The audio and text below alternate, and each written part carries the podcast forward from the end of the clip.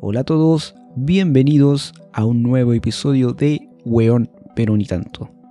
Si te dijera que el transhumanismo ya está a pasos de ser una realidad, sin embargo, este término nació en 1950 por Julian Huxley, el cual habla, más que una alteración tecnológica, habla de una idea que muchos han tenido en el pasado, de mejorar el ser humano.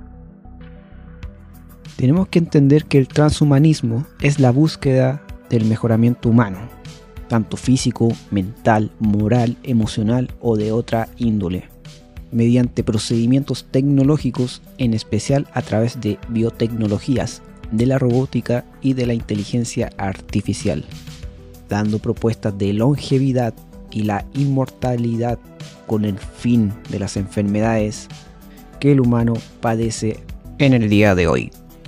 Por otro lado, el transhumanismo ha ayudado actualmente a miles de personas, principalmente personas que tienen movilidad reducida, también marcapasos y otras cosas más que son aumentos tecnológicos de sus cuerpos que les permiten tener una vida digna en esta sociedad.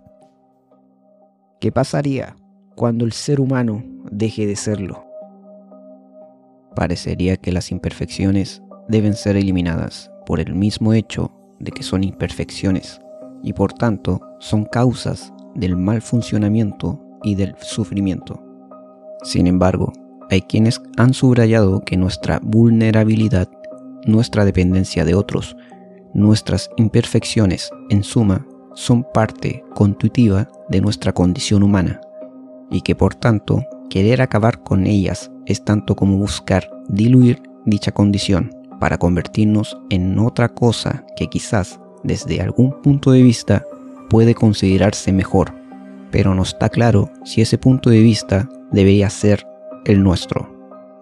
El individuo poshumano que resultaría de este proceso tendría las capacidades básicas que exceden radicalmente a las de los humanos de hoy, al punto de que ya no podrán ser calificados como meramente humanos, de acuerdo a nuestras actuales maneras de comprender la vida.